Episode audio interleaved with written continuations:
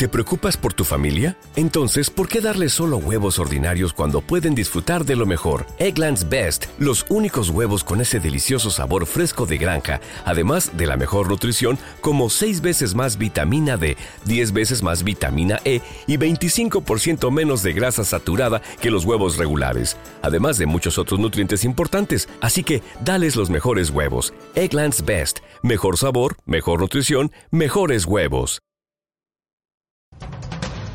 Rocío Baninkoff, el crimen de Alcácer, el asesino de la baraja, son casos que en su día ocuparon titulares y que Crónica en Negro repasa con los sonidos y testimonios de sus protagonistas. De la mano de Miguel Ángel Espada hay un nuevo episodio disponible cada primero de mes en iVoox. Y puedes seguirlo también en Facebook buscando Crónica en Negro y en Twitter en la cuenta arroba mespaznar.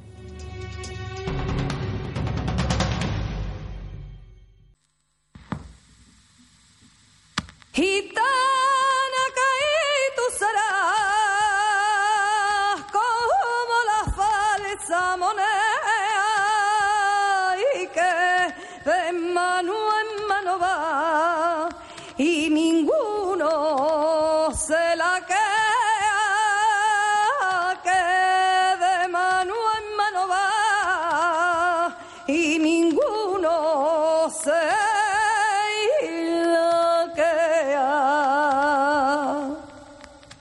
Las informaciones que hay en este podcast han sido recogidas de páginas web y noticias relacionadas que siguen disponibles en distintos periódicos y televisiones online donde trataron las noticias de los sucesos que voy a contaros. Asimismo, las grabaciones sonoras que podéis escuchar durante el episodio son emisiones de cadenas públicas tratadas como citas a los eventos de los que se hablarán durante el programa. Era una niña, es que era una niña, era una niña de 16 años, pero de esas niñas que, que no son de esas espabiladas de pintarse, ni- no, no, era normal. Entonces venía temprano a casa y, no, si se juntaban por ahí, o iban un domingo al rastro, así, pero vamos, no era. Vamos, que no le veías con todas esas cosas. Las 10, las 10, como mucho, 10 y media de la noche. Ese día, pues yo, eh, su madre no la dejaba ir al concierto ese.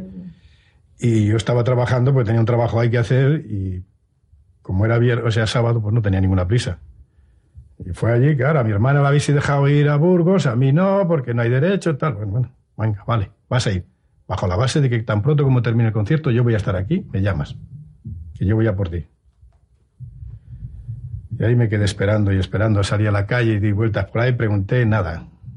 Lo recogido en la cinta ya no es que yo pueda darlo credibilidad, sino que es la propia sala la que en su día ordenó que se investigara ese tema porque le daba credibilidad y porque entendemos evidentemente que es tiene credibilidad porque hay puntos o, o aspectos concretos o precisiones que tienen una relación con hechos que obran en las actuaciones muy puntuales y que es necesario clarificar. Lo que nos sorprende es que este tema se haya remitido a, las- a la, a la sala sin que se hayan practicado las diligencias para clarificar y precisar todos esos extremos. Se haya tomado declaración a estas personas y a las personas relacionadas con ese tema. Susana Ruiz Llorente era una joven de 16 años que vivía junto a sus padres en Las Musas, perteneciente al distrito madrileño de San Blas. Era una chica de 1,65 de estatura, complexión fuerte, cabello largo, liso y rubio, con un característico hoyuelo en la barbilla. Hija de Ángel y Justina. Su padre era conserje en el Instituto de Formación Profesional Las Musas de San Blas la noche de su desaparición, la noche del 9 de enero de 1993, conseguiría convencer a su padre para que le diera permiso para salir a un concierto con sus amigas en una discoteca próxima a su casa. Algo a lo que su madre ya se había opuesto, pero el padre le impondría una única condición que le telefoneara cuando acabara para ir a recogerla personalmente. Susana llevaba unas botas altas negras, pantalones, un jersey azul marino y un chubasquero cuando salió a la calle. Pero allí se encontraría con otros amigos y tras una pequeña conversación decidió cambiar de planes para ir a una fiesta de cumpleaños que se iba a hacer en una casa abandonada. Susana Ruiz sería vista por última vez cuando decidió regresar a su casa, sola y caminando. Su padre, al ver que no llamaba ni regresaba, telefoneó a un amigo de su hija. Este le dijo que no había estado con ellos aquella noche, que se había despedido y se había marchado con otros amigos a una casa abandonada. Tras la denuncia interpuesta a la mañana siguiente por los padres, ante la falta de información, la policía comenzaría a interrogar el entorno de Susana. Los primeros serían los seis amigos que la chica había encontrado en la calle la noche de su desaparición. Seis jóvenes que vivían en Coslada y que la acompañaron hasta un descampado con una casa en ruinas junto al camino de Tousa, cerca de la carretera de Vicálvaro. Los amigos afirmaron que a medianoche Susana se fue de allí sola y que ellos siguieron con la fiesta. Uno de estos chicos declararía que Susana era una chica que iba a lo suyo, que la conocían de las musas, que ella se apuntó sin pensárselo y que allí todo estuvo normal. Una típica fiesta de estar con los canutos y escuchar música, dijo. Tenía sus prontos y a eso de las doce dijo que se marchaba, que tenía que estar a las tres en su casa. Nosotros le propusimos llevarla en moto, pero ella se negó y se fue sin más.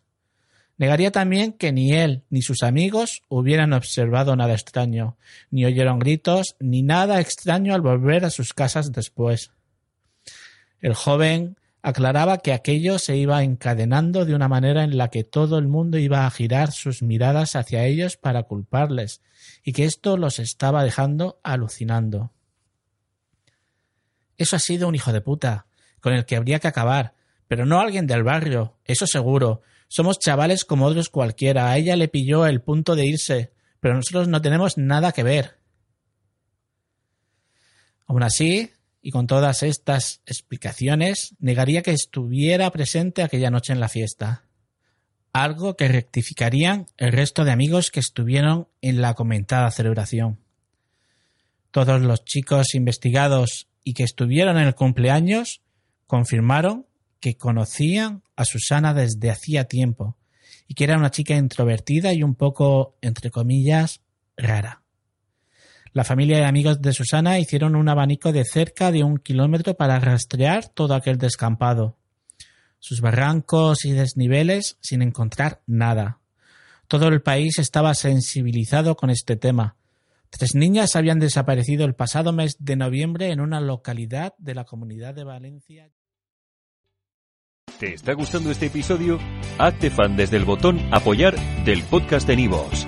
Elige tu aportación y podrás escuchar este y el resto de sus episodios extra. Además, ayudarás a su productor a seguir creando contenido con la misma pasión y dedicación.